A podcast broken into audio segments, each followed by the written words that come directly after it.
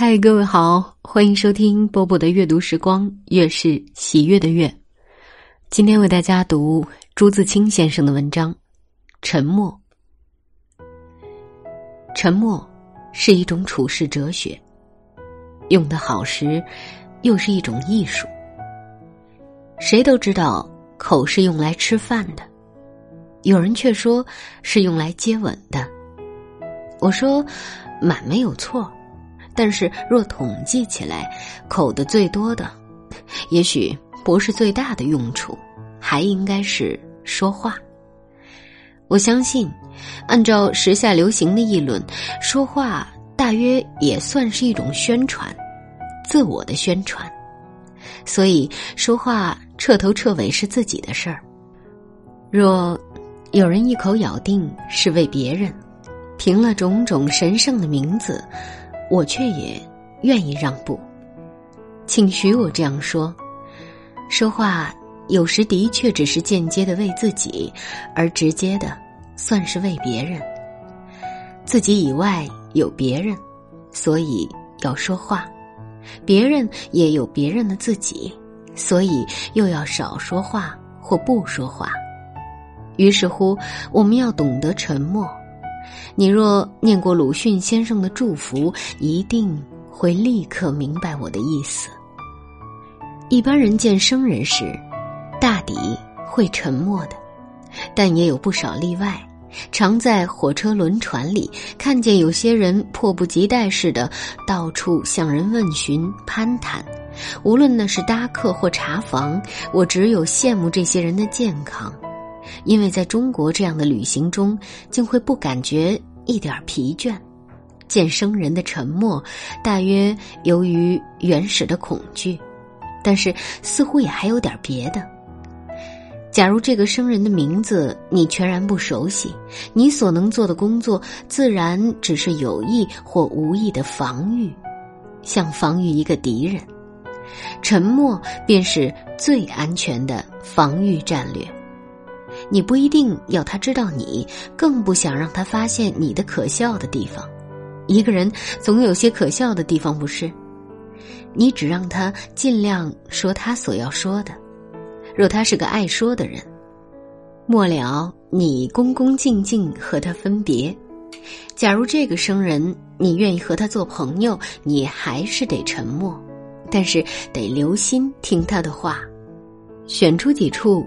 加以简短的、相当的赞词，至少也得表示相当的同意，这就是知己的开场，或说起码的知己也可。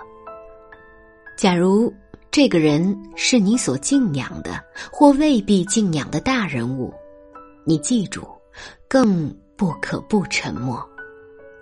大人物的言语乃至脸色、眼光都有异样的地方。你最好远远的坐着，让那些勇敢的同伴上前线去。自然，我说的只是你偶然的遇着或随众访问大人物的时候。若你愿意专程拜谒，你得另想办法。在我，那却是一件可怕的事。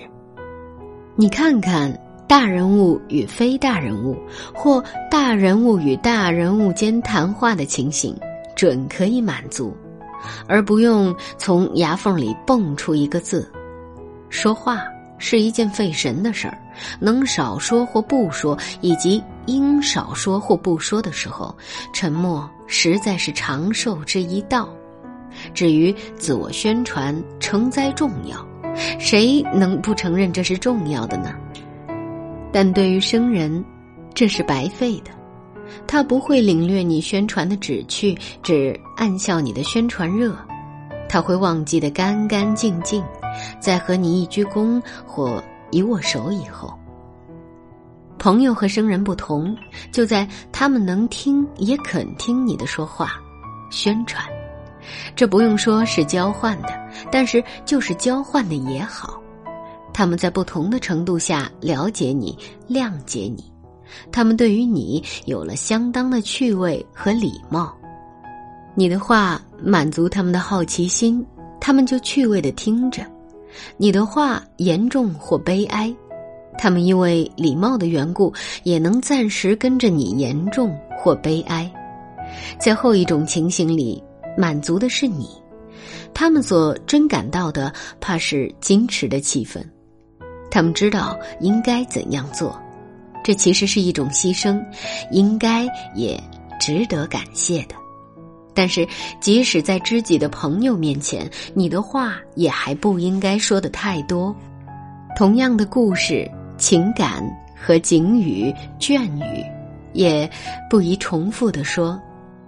祝福就是一个好榜样，你应该相当的节制自己，不可妄想你的话占领朋友们整个的心，你自己的心，也不会让别人完全占领啊。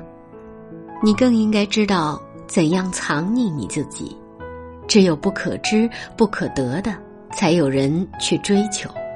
你若将所有的尽给了别人，你对于别人、对于世界将没有丝毫意义。正和医学生实习解剖时用过的尸体一样，那时是不可思议的孤独，你将不能支持自己，而倾扑到无底的黑暗里去。一个情人常喜欢说：“我愿意将所有的都献给你。”谁真知道他或他所有的是些什么呢？第一个说这句话的人，只是表示自己的慷慨。至多也只是表示一种理想，以后跟着说的更只是口头禅而已。所以，朋友间甚至恋人间，沉默还是不可少的。你的话应该像黑夜里的星星，不应该像除夕的爆竹。谁稀罕那撤销的爆竹呢？而沉默有时更有诗意，譬如在下午，在黄昏，在深夜。在大而静的屋子里，短时的沉默，也许远胜于连续不断的倦怠了的谈话。有人称这种境界为无言之美。你瞧，多漂亮的名字！至于所谓拈花微笑，那更了不起了。可是，沉默也有不行的时候。人多时，你容易沉默下去。一主一客时就不准行，你的过分沉默，也许把你的生客惹恼了，赶跑了。倘使你愿意赶他，当然很好；倘使你不愿意呢，你就得不时的让他喝茶、抽烟、看画片、读报、听话匣子，偶尔也和他谈谈天气、时局。只是复述报纸的记载，加上几个不能解决的疑问，总以引他说话为度。于是你点点头，哼哼鼻子，时而叹叹气，听着他说完了，你再给起个头，照样的听着。但是我的朋友遇见过一个深刻，他是一位准大人物，因某种礼貌关系去看我的朋友。他坐下时，将两手拢起，搁在桌上，说了几句话，就止住了，两眼炯炯的直看着我的朋友。我的朋友窘极，好容易陆陆续续的找出一句半句话来敷衍，这自然也是沉默的一种用法，是上司对属僚保持威严用的，用在一般交际里，未免。太露骨了，而在上述的情形中，不为主人留一些余地，更属无礼。大人物以及准大人物之可怕，正在此等处。至于应付的方法，其实倒也有，那还是沉默。只消照样拢了手和他对看起来，他大约也就无可奈何了吧。文章挺长的哈，就为大家读到这儿了。嗯，我最近在训练营里面给同学们上课的时候，经常会用朱自清先生的文章举例，因为我们上学的时候也学过很多，比如说像《匆匆》啊、《春》啊这些散文，觉得他写作非常有画面感。那这篇文章当中，我觉得他的写作有一种场景感，对。呃，他会给我们举很多很多例子，什么时候可以沉默啊，什么时候不可以沉默啊，然后跟谁对话的时候怎么应付，还蛮有意思的哈。呃，虽然说这篇文章的用词不是像现代人的感觉那么的白话，但是还是值得多听几遍。嗯，今晚就是这样。我是波波，在厦门跟各位说晚安喽。有一个沉默的南方姑娘，幻想有天去到北方，在飘雪的日子到来之前，像候鸟一样要飞回南方。从不说那句我爱你，深的夜里，但他曾深深地爱过